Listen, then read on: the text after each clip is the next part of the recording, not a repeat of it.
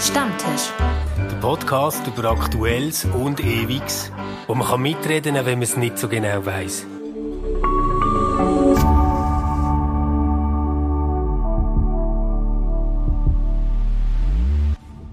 Hallo und herzlich willkommen beim Stammtisch. Johanna, Prost. Hallo Stefan.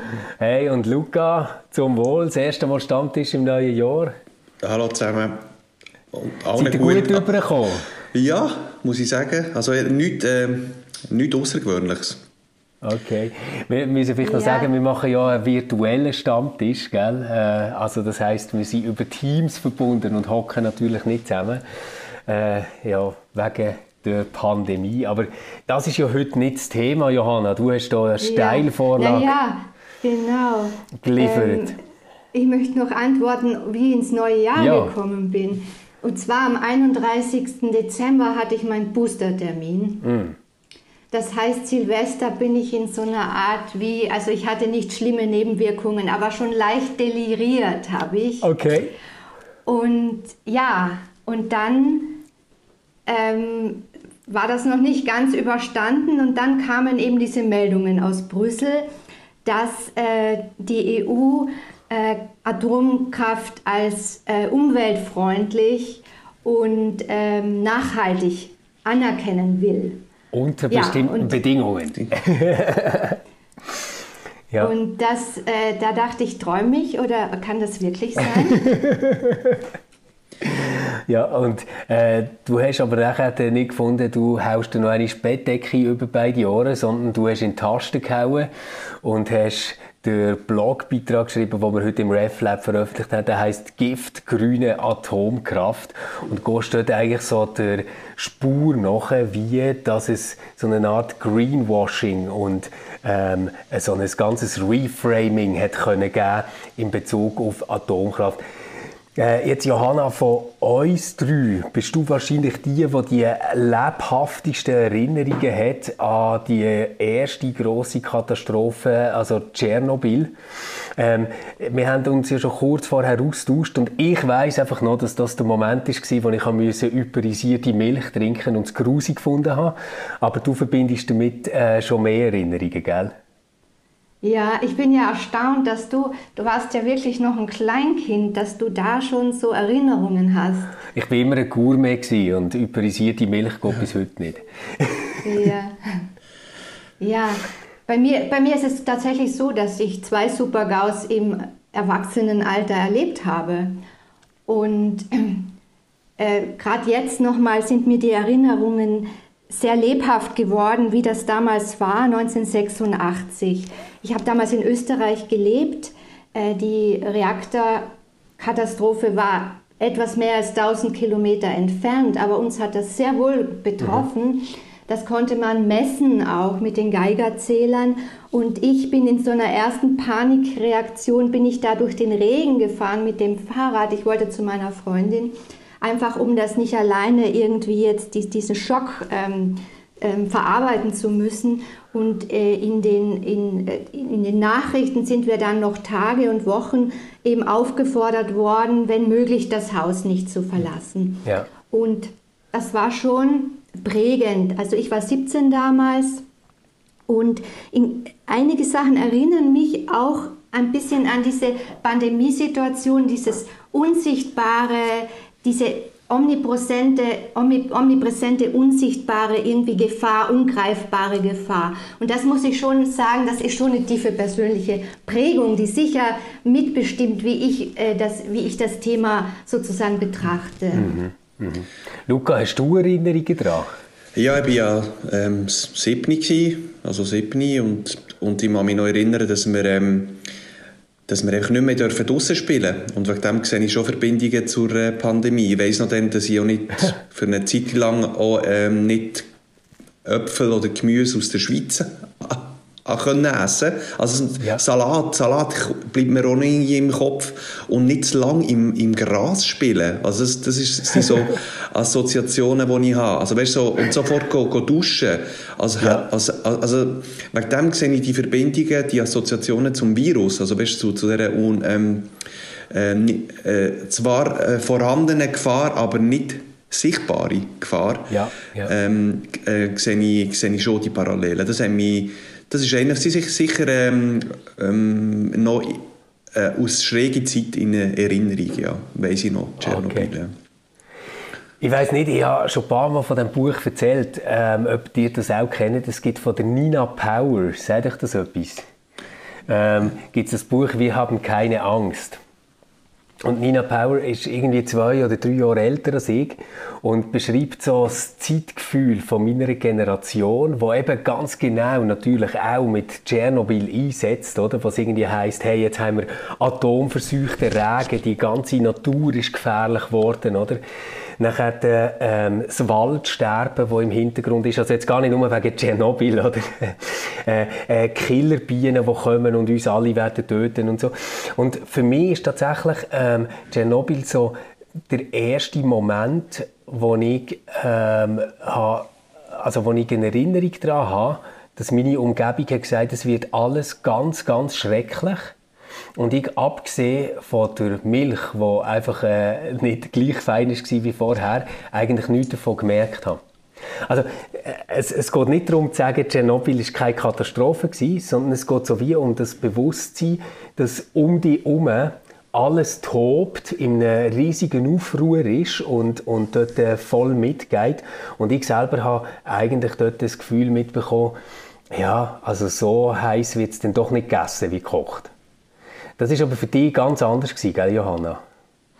Also das Angstthema, mir schon klar, dass das stark angstbesetzt ist. Und deshalb ähm, habe ich äh, eine Recherche angestellt also, genau. und geschaut, ist denn heute vielleicht ein anderer technischer Stand, ein, ein wesentlich anderer, sodass plötzlich doch ähm, die, die Sicherheit gewährleistet werden kann, äh, weil wir wissen ja, es passiert lange nichts, aber wenn was passiert, ist das natürlich völlig katastrophal. Also das, das haben uns schon diese Super-GAUs gelehrt. Und gut, ähm, und, aber ich, äh, und, ist zum Beispiel die Atommülllagerfrage gelöst. Und äh, das Ergebnis meiner Recherche, da hat sich nicht so viel äh, verändert. Aber was neu ist, und zwar erst seit zwei, drei, vier Jahren, ist dieses Reframing, Stefan, was du schon angesprochen hast. Nämlich, dass auf einmal die Kernkraft mit allen Problemen, die sie hat, ähm, als ökologisch und nachhaltig gelten ähm, soll. Da würde mich interessieren, ihr, wann, habt ihr denn das erste Mal äh, das äh, gehört, dieses Frame und, und äh, Wisst ihr noch, wie, was hat das mit euch gemacht? Wie habt ihr reagiert?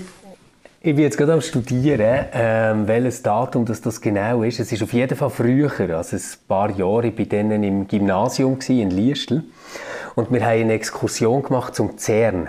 Also ähm, äh, der riesige Teilbeschleuniger, äh, der in der Nähe von Genf steht. Und ähm, beim, beim CERN äh, hat man uns nachher gezeigt, dass dort unten, äh, es ist natürlich nicht das Endlager, also nicht das, was du mit Endlager meinst, Johanna, sondern dort, wo man äh, tatsächlich radioaktive Abfälle zwischenlagert, oder, wo, wo das ist. Und das Ganze ist dann mal schon, also das ist jetzt etwa, warte mal, ich bin jetzt 38, also das ist jetzt etwa knapp 20 Jahre her, ist uns dann mal ähm, schon ja, auch unter dem Gesichtspunkt begegnet, dass das könnte äh, ökologisch gar nicht so sinnlose äh, Alternative sein zu anderer Energie. Ähm, also auf dieser Schulexkursion vor etwa 20 Jahren ist das bei mir das erste Mal so passiert. Wir sind natürlich super skeptisch und total anti-Atom und da, die, da, das heißt, das heißt, du bist schon von der Atomlobby damals schon ja, ein bisschen Hirn, Hirn massiert worden. Nein, ich, ich, Weil, ich bin einfach ein bisschen skeptisch, ob das einfach ja. die Atomlobby ist. Äh, Johanna, Aber was man sagen kann, du, dieses CO2-Reduktion, das stimmt ja auch. Solange ja. das äh, sauber läuft sozusagen, ähm, äh, hilft das CO2 einzusparen. Genau. Das ist ja das Hauptargument auch jetzt der Pro-Seite. Und da kann man ja auch mitgehen, aber allerdings mit Abstrichen, weil schon der Uranabbau zum Beispiel dieses Methan freisetzt, das noch viel klimaschädlicher ist als CO2. Mhm. Und natürlich, und wenn du an, den, an, an diesen ganzen Atommüll, der eine Million Jahre lang strahlt, denkst, dann ist das halt dann doch nicht mehr so, dann ist es einfach massiv ja. umweltschädlich. Aber, aber ich, muss, ich muss das gleich noch relativieren. Also unser Physiklehrer, der mit uns die Exkursionen gemacht hat, war gar kein Freund von Atomenergie, das muss man vielleicht erst mal sagen. Und die Leute dort waren auch deutlich differenzierter. Gewesen. Also die haben es quasi wie als eine Bredouille dargestellt. Also dass mit dieser äh, Art von Energiegewinnung zwar eine relativ gute CO2-Bilanz hast, ähm, sie haben das auch als nicht wahnsinnig gefährlich eingeschätzt, aber das große, große ethische Problem, ähm, was sie haben gesehen und das große ökologische Problem ist tatsächlich das, was machst du als Endlagerung äh, mit diesen Brennstäben, oder? Also das ist, das ist dort schon aufgekommen. Es ist aber auch eine Zeit gewesen, da muss man fair sein zu den Leuten, die uns das dann gezeigt haben, wo einfach die ähm, erneuerbaren Energien noch nicht auf dem Stand waren wie jetzt. Oder? Also da ist in den letzten 20 Jahren wahnsinnig viel gegangen. Und ich glaube, wie, wenn wir, wenn wir über das, also Luca, du musst nachher noch sagen, wenn du vielleicht zuerst mal so etwas wie ein Screenwashing mhm. hast mitbekommen, aber ich glaube, wir müssten nachher in der Diskussion mal drauf kommen, reden wir jetzt darüber, dass wir es irgendwie verteidigen dass in der Schweiz sollen äh, weitere Atomkraftwerke gebaut werden, Laufzeiten verlängert werden oder in Deutschland oder etc. Oder ist das etwas, was man aus einer globalen Perspektive anschaut, weil ich glaube schon, dass das noch einen grossen Unterschied macht. Aber Lukas, sag, sag doch du, hast, hast du auch so etwas mitbekommen wie Greenwashing?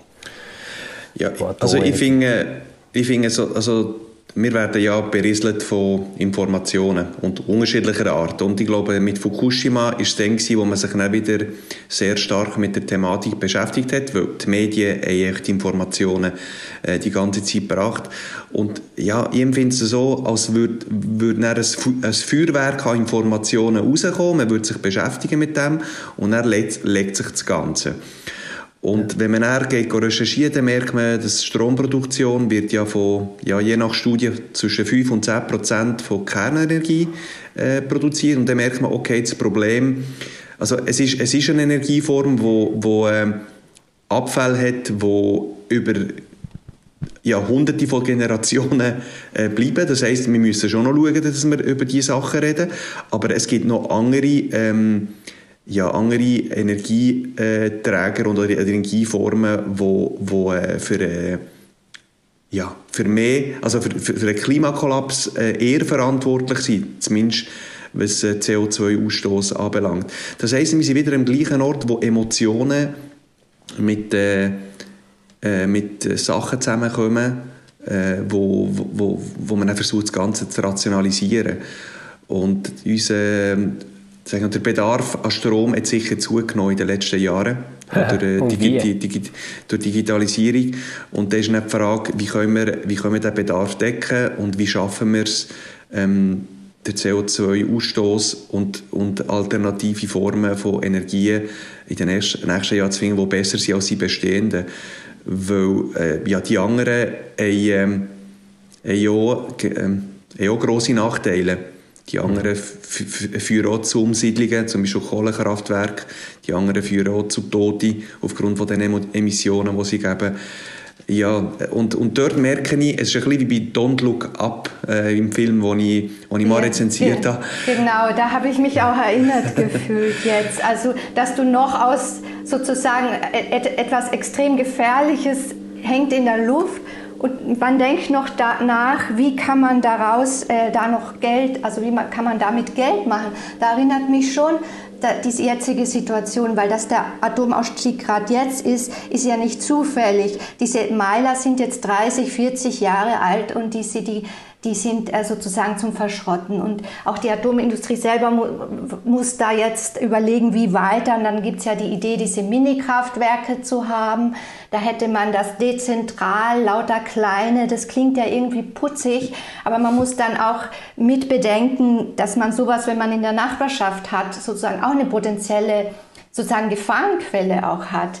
Also das muss man, glaube ich, auch da einfach mit, mitbedenken. Aber was ich sagen will, ist, dass eben, wenn man sich fragt, wer will, wer hat denn das Interesse jetzt daran, ähm, äh, dann ist es dieser atomindustrielle äh, Komplex, wo eben Wirtschaft und äh, Staaten und ähm, äh, Politik eben sehr eng verwoben sind. Aha. Und da denke ich auch als Liberaler, nicht nur als Linker, sondern als Liberaler, ist das etwas, was man ja, was was man ja eigentlich nicht wollen kann. Dies, diese enge Verflechtung, die zeigt sich ja gerade bei diesem Thema. Ja, aber jetzt bei Erneuerbaren würdest du garantiert sagen, das ist aber super, dass der Staat das unterstützt und man sollte je nachdem sogar ähm, Strafen erheben auf Leute, die nicht erneuerbare Energien äh, konsumieren und so.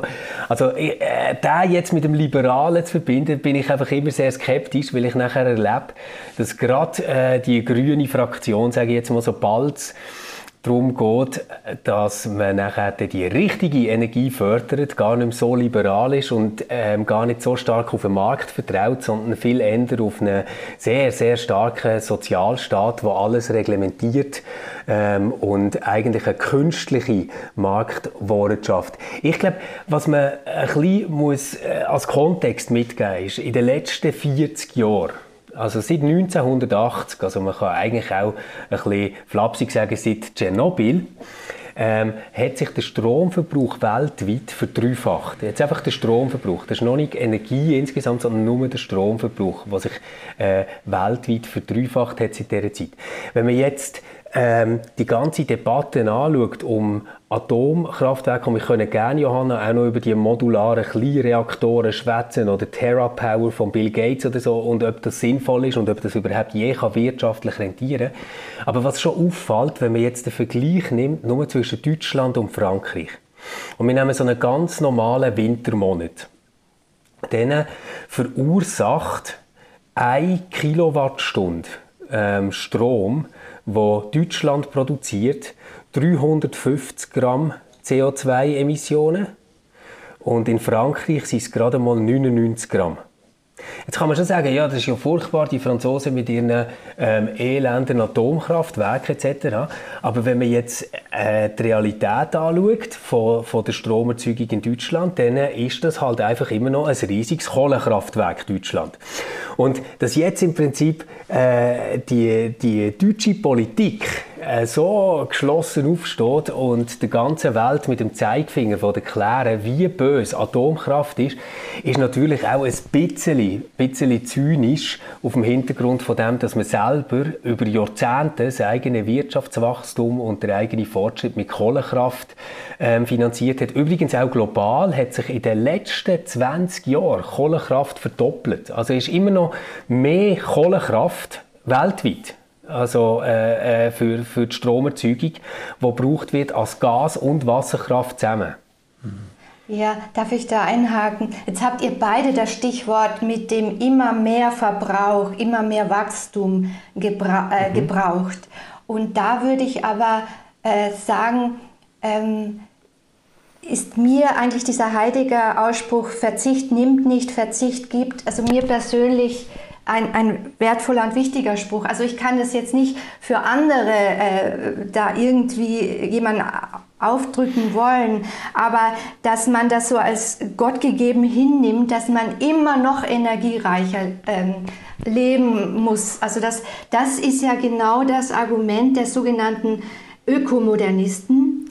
Das ist, sind diese Lobbyorganisationen der Atom. Ähm, äh, Front sozusagen. Ökomodernismus heißt genau das, nämlich wir gehen davon aus, dass man immer noch mehr und energiereicher lebt und dazu braucht man eben notwendig dann, so ist die Argumentation eben auch die Atomenergie. Aber da würde ich euch jetzt fragen und äh, speziell vielleicht nochmal den Ethiker, äh, wie, wie, kannst du das da, wie kannst du das denn mit, mit dein, dein, deiner christlichen Haltung und auch deinem, ja, dem viel strapazierten äh, Verantwortung für die Schöpfung übernehmen, ähm, vereinbaren? Ja, ähm, ich, ich kann es halt äh, ehrlich gesagt nicht so ähm, einseitig zuteilen, weil ich glaube, die Situation, aus deren heraus wir jetzt über das reden, ist natürlich für uns drei, die jetzt sich hier über Teams treffen an ähm, relativ tollen Laptops, die sie haben, mit äh, sicheren Jobs in einem guten Sozialsystem und einer brummenden Wirtschaft, äh, ein bisschen andere, als wenn wir über äh, Regionen in China schwätzen, wo einen solchen Aufschwung und einen solchen Lebensstandard, wie wir jetzt haben, gar noch nicht haben erreicht, oder? Und ähm, wenn es darum geht... Aber gerade äh, warte, China, warte, warte, teilweise sind die uns, ja, ins, uns voran schon und äh, das, das, darauf, darauf läuft es ja auch vielleicht hinaus, dass also, dann immer mehr auch auf dem hohen Level sozusagen ja, natürlich unterwegs sind und dann wird es ein Problem. Ja, ja aber, aber sollen wir... Da kann man nichts machen. Nein. Aber, aber wir können doch jetzt nicht als äh, wohlhabende Schweizerinnen und Schweizer mit tollen Löhnen und tollen Lebensumständen sagen, hey, ähm, hallo Indien, hallo China, bitte macht uns das nicht noch. Es ist ganz, ganz schrecklich für die CO2-Bilanz. Natürlich ist es toll, wenn wir uns in unsere Satin-Bettwäsche einkuscheln können, in unseren kleinen, netten äh, Reihenhäuschen ähm, und einen demokratischen Wohlfahrtsstaat haben. Aber die brauchen das gar nicht unbedingt. Beschränken euch lieber, das wäre ethisch gegenüber der Schöpfung viel sinnvoller. Das wäre natürlich purer Zynismus. Wenn ich, wenn ich das anschaue von dieser Rede von einer Postwachstumsgesellschaft, oder, dann habe ich immer extrem Sympathie für das, wenn es um einen europäischen, um einen westeuropäischen, um einen US-amerikanischen Wirtschaftsraum geht. Dort habe ich sehr viel Sympathie für das. Wenn wir jetzt aber hergehen und, und Russland, China, Indien, ähm, afrikanische Länder wollen sagen, hey Leute, äh, wir haben jetzt einfach alle mal ein Level erreicht und jetzt geht es darum, dass wir das einfach halten, aber ganz sicher nicht noch ausbauen, dann denke ich so, das ist mega gemein, oder? Das ist wie beim Kindergeburtstag, du hast dir einfach alle Täfel geschnappt und erzählst jetzt den anderen Kindern, dass es gar nicht mehr Täfel braucht. Die Realität ist doch, dass wir global gesehen äh, äh, eine Verx-Fachung haben ähm, an Energiebedarf und dass ähm, Kernenergie jetzt zum Beispiel in dem Ganzen innen etwa bei 5% schwimmt, aber Erdöl und Kohle bei 60%. Jetzt sagst du, China ist ja aber gerade ein tolles Beispiel, aber China macht mit Erdgas, Wasserkraft und allen anderen erneuerbaren Energien im Moment 14% ähm, von ihrem Energiebedarf aus. Also 14 Prozent erreichen sie mit Erdgas, Wasserkraft und allen anderen erneuerbaren Energien. Kohle ist immer noch 65 Prozent in China. Und wenn man jetzt sich überlegt, was das heißt, also die riesigen Staudamm-Wasserprojekte, äh, wo, wo China finanziert hat, mit gigantischen Umsiedlungen von Millionen von Leuten, ähm, führen mit äh, Erdgas und äh, erneuerbaren Energien immer noch nicht über 14 Prozent, dann bin ich skeptisch, dass man den Kohlenanteil von 65% jetzt durch Solarzellen oder irgendwie Windenergie oder so innerhalb von zwei Dekaden könnte auflösen. Und, und wenn ich nachher ethisch muss überlegen, dann sage ich einfach, nein, ich glaube nicht, dass wir Europäerinnen und Europäer jetzt im Recht sind, ihnen zu sagen, hey, beschränkt einfach euren Energiebedarf, sondern man müsste darüber reden, ist vielleicht ähm, Atomenergie, also Kernenergie, eine sinnvolle Zwischenlösung um das riesige Kohlenthema, das wir haben, weil das sehe ich als grösstes Problem für Nachhaltigkeit und zukünftige Generationen abzulösen. Das zeigt mir ein bisschen wieder, dass es wie bei der Pandemie, dass wir jetzt müssen vielleicht aufhören nur mit der Brille der Nationen das anzuschauen. Mhm. Oder, und dass es, ähm, dass es einfach wirklich eine globale Strategie braucht und dass äh, dass man dort schon mal scheitert. Jetzt bei der Pandemie haben wir gesehen, ähm, jeder hat ein bisschen für sich geschaut. Vielleicht noch ein paar Länder, die ein bisschen nebendran waren, äh, haben so ähnlich gehandelt. Und äh, eben wie dort im Film, wie es angegeben wird, also merkt man, es hat ja verschiedene Akteure, also Don't Look Up, oder? Jetzt bei den Atomkraftwerken wäre Don't Look Down, also es ist unter der Erde sind die, die Abfälle. Aber es gibt verschiedene Akteure, es gibt verschiedene Entscheidungsträger, es gibt äh, es gibt äh, neben der Politik gibt's Wissenschaftler, äh, es gibt äh, die, die, Medien. Äh, in diesem Zusammenhang hat ja Johanna gesagt, das Framing, es gibt Lobbyismus. Und in dieser Komplexität äh, kann ich auch Leute verstehen, die dann irgendwie sagen, ja, ja, das, irgendjemand entscheidet das schon gut, ich muss wegschauen und, und vielleicht ist es irgendwann ist mal äh, vielleicht zu spät.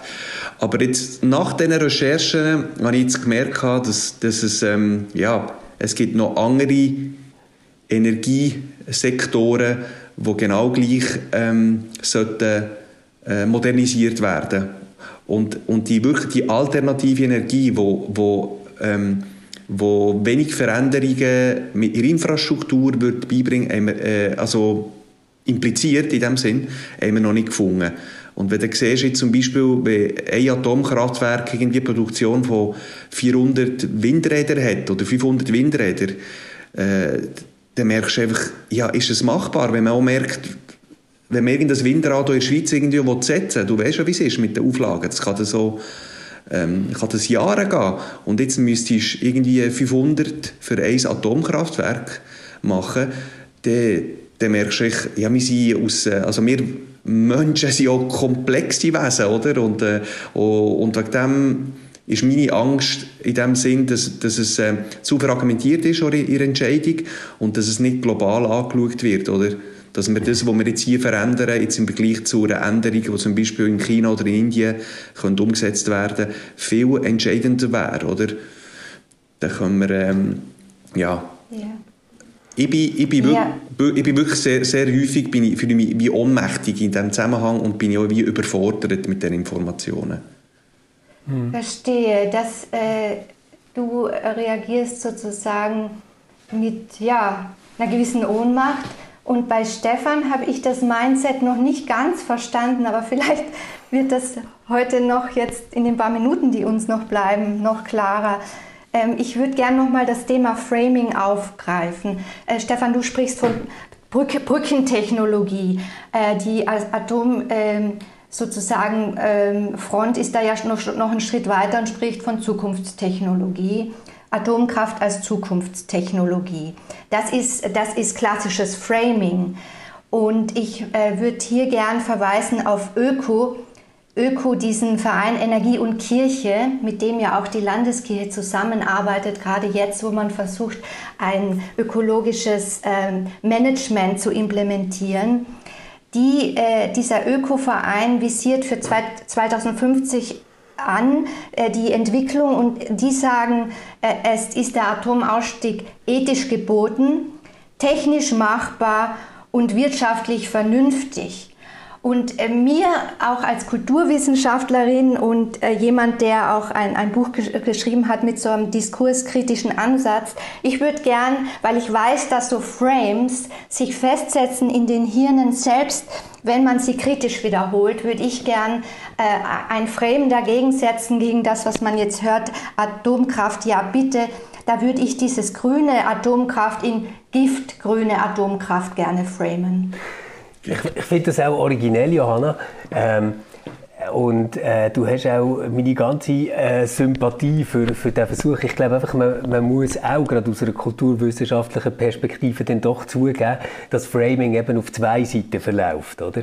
Also es gibt nicht nur ein Framing, das äh, jetzt geht äh, in, in Richtung Greenwashing von Atomenergie, sondern es gibt natürlich das andere Framing, das in einer unglaublichen äh, Aufgeladenheit von Katastrophenszenarien, also ich habe jetzt natürlich Fukushima viel stärker miterlebt, erlebt ähm, als, als Tschernobyl, oder? Äh, sich ergießt. Und äh, dort äh, denke ich einfach, Angst ist äh, ziemlich schlechter Rotgeber, wenn es darum geht, Zukunft zu planen.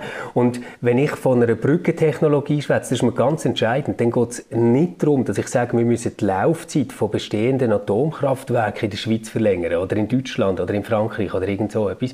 Das wäre für mich gerade weder eine Brückentechnologie noch eine Zukunftstechnologie.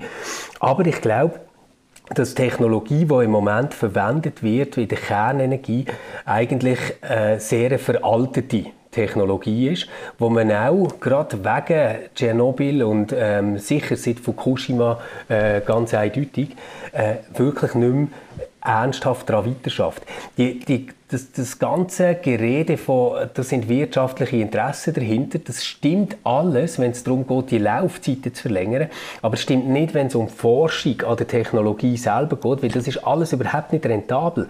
Also auch die ganzen modularen Kleinreaktoren, die jetzt ähm, vom, von Biden und, und seiner Regierung geplant werden und in Aussicht gestellt werden, die sind überhaupt nicht rentabel im Moment. Es muss alles staatlich finanziert werden. Was es gibt, ist TerraPower vom äh, Bill Gates Stiftung, wo er insgesamt, äh, ich habe verschiedene Zahlen gelesen, zwischen einer halben Milliarde und einer Milliarde reingesteckt hat. Und dort geht es tatsächlich darum, etwas Zukunftsweisendes zu machen, nämlich Flüssigsalzreaktoren.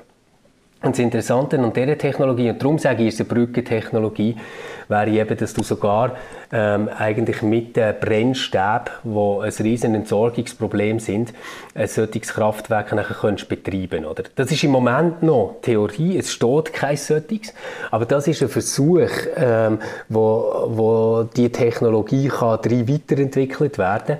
Ein anderes ist Kernfusion und was, äh, was mich einfach skeptisch macht, ist, dass man quasi wie Atom gleich bös macht und mit dem vielleicht riesige Chancen verpasst und unter dem Gegenwind, wo Atomenergie hat, wo einen winzigen Teil ausmacht von der globalen Energiegewinnung, nämlich etwa 5%, ähm, die Dreckschleudern wie Erdöl und Kohle, die 60% ausmachen, einfach können ähm, weitergezogen werden. Und das sieht man zum Beispiel bei der bundesdeutschen Regierung. Oder? Die haben nach Fukushima sofort den Atomausstieg äh, beschlossen aber es ist nachher noch Jahre gegangen, bis man hat gesagt, ja, man möchte jetzt auch gerne aus Kohlekraft aussteigen. Und dort zeigt sich genau das, was der Luca hat gezeigt. Das ist nämlich ein elender Nationalismus, der da drin regiert, weil erklär mal am Ruhrgebiet, dass du aus Kohlen aussteigst, oder? Und, und das in einer Regierung mit, mit SPD, wo eben nachher nicht die grüne Agenda zuoberst hat, sondern will Gewerkschaften bei der Stange halten. Das sind alles solche Sachen. Und ich, ich bin überhaupt nicht dafür, dass wir in Deutschland und in der Schweiz etc. Atomreaktoren bauen. Ich bin nur dafür, dass wir uns global ein bisschen bescheidener zeigen und sagen, hey, wir haben so lange ähm, von Kohlenstoff gelebt, ähm, wo garantiert äh, viel, viel schlimmer ist als das, was wir mit der Atomkraft anrichten. Jetzt sollten wir vielleicht, gerade dort, wo es um Schwellen- und Entwicklungsprozesse geht, ein bisschen zurückhaltender sein mit unserer Kritik. Ah ich denke da ganz anders.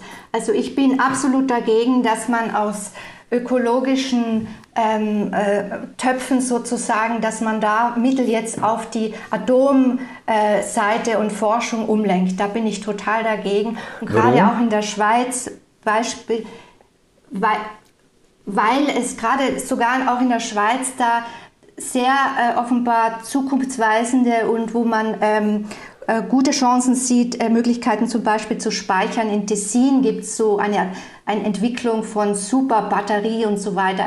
Also da gibt's, es gibt äh, da sehr hoffnungsfrohe Aussichten und ich finde, da, da soll doch die Entwicklung hinein und nicht in eine Technologie, die noch auf 30.000, äh, für 30.000 kommende Generationen sozusagen ein, ein strahlendes Erbe hinterlässt. Mhm. Weißt, eben, ich ich möchte, möchte nochmal sagen, ich, ich will auch nicht das äh, Geld, das wir für alternative Energien können brauchen jetzt in Erhalt von Atomenergie in der Schweiz äh, eingespissen wird. Das, das finde ich auch falsch. Aber, aber noch einmal, mit einer globalen Perspektive glaube ich, dass es sinnvoll ist, solche Projekte wie TerraPower ähm, zu unterstützen, an solchen Forschungsprojekten wie im äh, Flüssigsalzreaktor zu arbeiten und zwar darum, weil wir haben, die letzten Generationen haben äh, dort einen Müll produziert und wir müssen irgendwie äh, als Menschheit in einem Ökosystem klarkommen mit dem. Und jetzt einfach sagen, okay, das ist ein Fehler gewesen, aber jetzt Deckel drauf und irgendwo verbuddeln wir es dann in irgendeinem Land, wo ein Diktator hat, der nicht Nein sagt und dafür viel Geld bekommt und keine Demokratie muss einführen muss finde ich halt wie die schlechtere Lösung, als zu sagen, komm, wir arbeiten an Technologien, die so etwas können wieder aufbereiten und, und produktiv machen. Und das ist halt mein Bild von Liberalismus, dass man am Schluss ähm, durch Fortschritt und Technologien auch Lösungen findet für Fehler, die man hat gemacht Ich würde sagen, das ist der würdige Abschluss. Oder nein, nein, ich, ich möchte gerne, dass du oder Johanna das letzte Wort habt. okay, also ich sage weiter, giftgrüne Atomenergie. Giftgrüne Atomenergie. Giftgrüne okay. Atomenergie.